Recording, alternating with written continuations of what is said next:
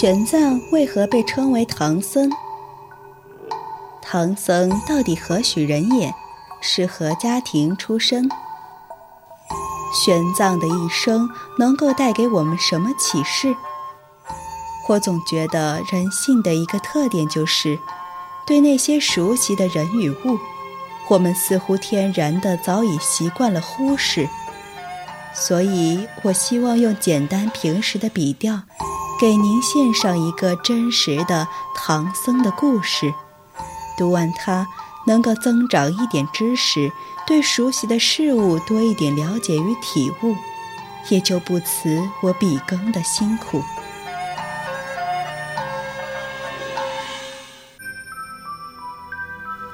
漫漫长夜，静静沉思。不言的时光，等待你的聆听。我是静听书屋的不言，欢迎走进你我的时光。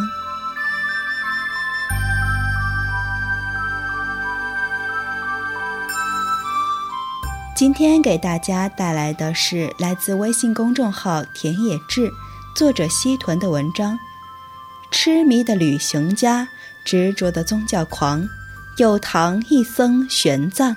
第八节，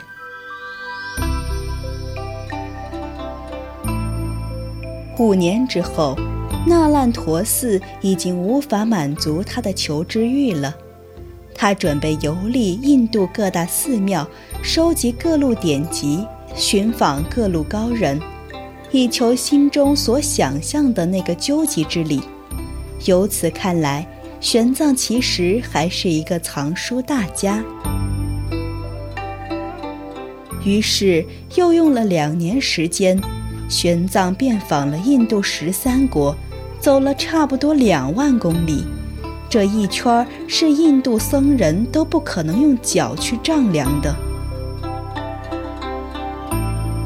六三九年，他终于回到了那烂陀寺。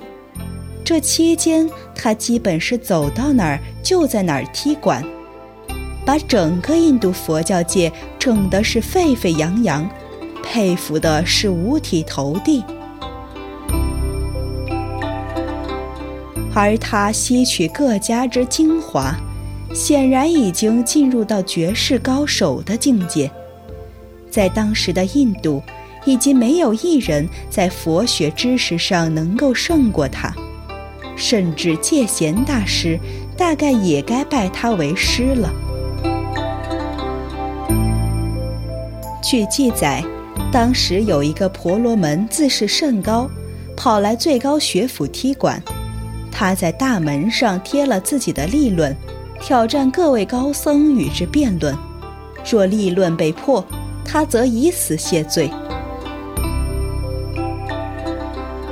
谁想到那烂陀寺的大师们大概舒坦日子过得久了，竟无人愿意冒险迎接挑战。玄奘在边上看不下去了，欣然应战，当着众人的面把这个婆罗门的每条立论给批的是体无完肤。看自己输惨了也是没辙，此人刚准备自杀，却又被玄奘给制止了，并决定收他为奴，以显佛家慈悲。婆罗门明白这是玄奘给他台阶下，深感惭愧。可更令他没想到的是，辩论的当天晚上，玄奘不顾主奴身份，反倒要向他请教问题。此情此景，弄得婆罗门更是对他钦佩不已。最后，在这晚的讨论基础上，玄奘写出了《治恶见论》。第二天拿给寺里众人看，大家都深感佩服，戒贤更是连连感叹，评价此文可谓无敌，意思就是论证严密，绝不可破。在回到那烂陀寺之后。玄奘已经开始动了回国之心，真经既已得到，回国译经弘扬佛法才是他的最终目的。于是他向戒贤表白了归去之意，虽想挽留，但是戒贤明白玄奘赋予自己的使命，就没有多做阻拦。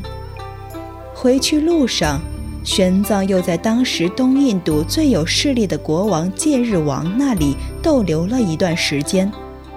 戒日王的国家被称为屈女国，他的妹妹长相美貌。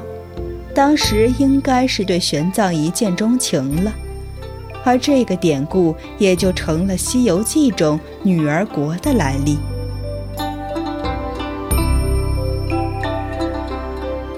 玄奘的求经之路，其实也是一个与各路国家国王之间的周旋之路，交道打得多了，也就成了个中老手。他自然极懂得如何处理与政治领袖之间的关系。凭着出家人与世无争的身份，玄奘总能做到不仅顺利逃脱国王的纠缠，还能与之结下深交。戒日王看留不住玄奘，就送他大把财富。甚至赏赐一头大象，用来托运经书佛像。大象是印度教神物，赠人大象是从来没有过的行为。由此可见，玄奘在印度众王眼里是何等的被重视尊敬，简直到了前无古人后无来者的地步。王尚且如此，民间更是传得一塌糊涂。玄奘在印度被人称为大成天，直至今天，几乎人尽皆知。印度的小学课本里还有关于玄奘的课文。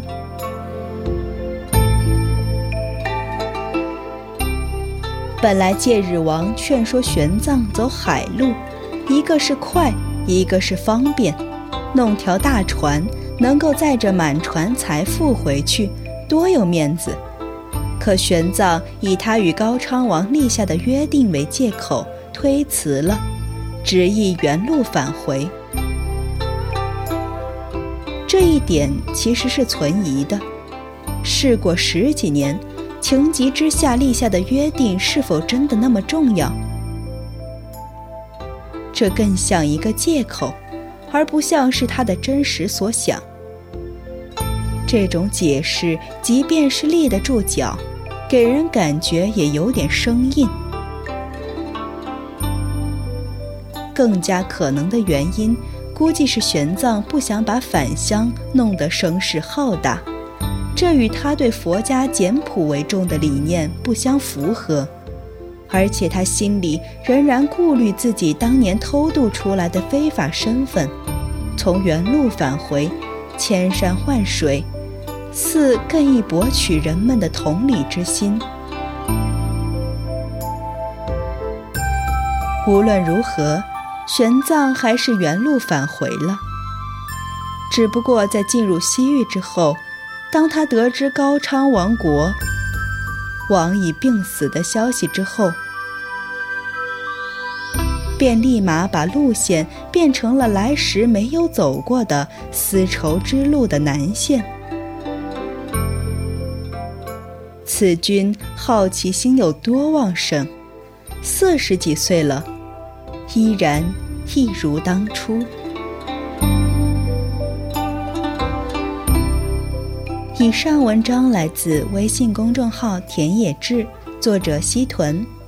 感谢您的聆听，我是静听书的不言。如果你喜欢我的节目，可以在节目单中搜索“不言时光”。我们下期再见。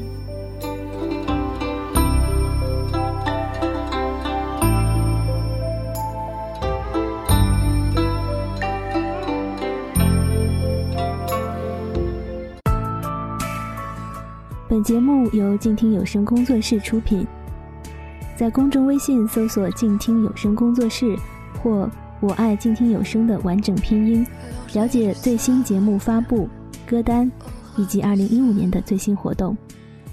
安静聆听，让心宁静，静听有声，聆听内心的声音。